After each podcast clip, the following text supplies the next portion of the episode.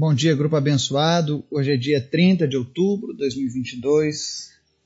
Um dia muito importante para a nossa nação, para cada um de nós. E eu sei que muitos estão preocupados, assustados, duvidosos, outros felizes. Mas a verdade é que o futuro a Deus pertence. Você tem feito a sua parte, você tem orado, você tem buscado a Deus, você tem confiado em Deus. Eu tenho certeza que Deus continuará cuidando de nós, independente das coisas que aconteçam. Amém? E o estudo de hoje nós vamos aprender a orar a Bíblia quando estivermos passando por provações. Então vai ser algo interessante. Peço que você esteja orando, intercedendo pelas nossas vidas, pelas nossas famílias, pela nossa nação, para que o povo brasileiro tenha feito uma boa escolha. Vamos orar? Obrigado, Deus, porque tu és sempre bom. E nós cremos e confiamos na tua palavra e no teu cuidado com as nossas vidas, Pai. Independente do que aconteça, dos resultados que saiam no dia de hoje, todavia, Deus, a nossa esperança está em Ti, porque é de Ti que vem o nosso socorro, Pai. Por isso nós descansamos em Ti. E eu peço, Pai, em nome de Jesus, traga paz a cada pessoa que está ouvindo agora essa mensagem, traz resposta às orações daqueles que têm te clamado e vem trazendo, Senhor, curas, libertações, milagres e salvação, em nome de Jesus. Nós dependemos de Ti, nós precisamos de Ti e nós te amamos, Pai. Por isso eu te apresento nesse dia cada pessoa que vai ouvir essa palavra. Que o Teu Espírito Santo venha fortalecer essa pessoa, se ela estiver passando por uma luta. Fala conosco, Pai, através da Tua palavra. Em nome de Jesus. Amém. Hoje nós vamos ler bastante versículos da Bíblia e é interessante que você anote esses versículos.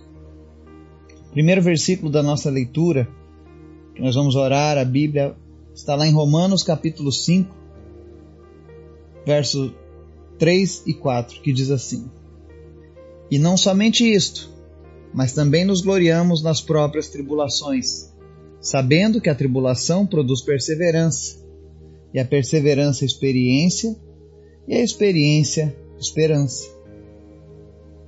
Próximo versículo está lá em Romanos, capítulo 8, verso 28.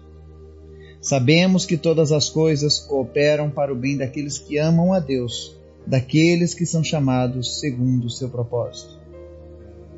No verso 35 até o verso 39 do mesmo Romanos 8 diz assim: Quem nos separará do amor de Cristo? Será tribulação, ou angústia, ou perseguição, ou fome, ou nudez, ou perigo, ou espada. Como está escrito, por amor de ti somos entregues à morte o dia todo, fomos considerados como ovelhas para o matadouro. Em todas estas coisas, porém, somos mais que vencedores, por meio daquele que nos amou. Porque eu estou bem certo de que nem a morte, nem a vida, nem os anjos, nem os principados, nem as coisas do presente, nem do porvir, nem os poderes, nem a altura, nem a profundidade, nem qualquer outra criatura poderá separar-nos do amor de Deus que está em Cristo Jesus, nosso Senhor. É interessante que, quando eu criei esse grupo, a palavra que o Senhor me deu, me deu está aqui no versículo 37. Em todas estas coisas, porém, somos mais que vencedores por meio daquele que nos amou. Que coisas que nós somos mais que vencedores? Das coisas que poderiam, mas não irão nos afastar do amor de Cristo. A palavra deixa claro que a tribulação, a angústia, a perseguição, fome, nudez, perigo e espada, nada disso nos separará do amor que Cristo tem por nós. Temos um texto também que você pode marcar, 2 Coríntios 1, versos 3 e 4, diz assim: Bendito seja o Deus e Pai de nosso Senhor Jesus Cristo, o Pai de misericórdias e Deus de toda consolação é Ele que nos conforta em toda a nossa tribulação, para podermos consolar os que estiverem em qualquer angústia, com a consolação com que nós mesmos somos contemplados por Deus. Outro texto, 2 Coríntios 4, 17. Porque a nossa leve e momentânea tribulação produz para nós eterno peso de glória acima de toda comparação. Não atentando nós nas coisas que se veem, mas nas que se não veem, porque as que se veem são temporais e as que não se veem são eternas. E para finalizar, o último versículo que você pode orar é: Ora, 1 Pedro 5,10: Ora, o Deus de toda graça, que em Cristo vos chamou à sua eterna glória, depois de ter sofrido um pouco, ele mesmo vos há de aperfeiçoar, firmar, fortificar e fundamentar. Amém? Qualquer pessoa que está viva passa por dificuldades. Toda a humanidade tem isso em comum.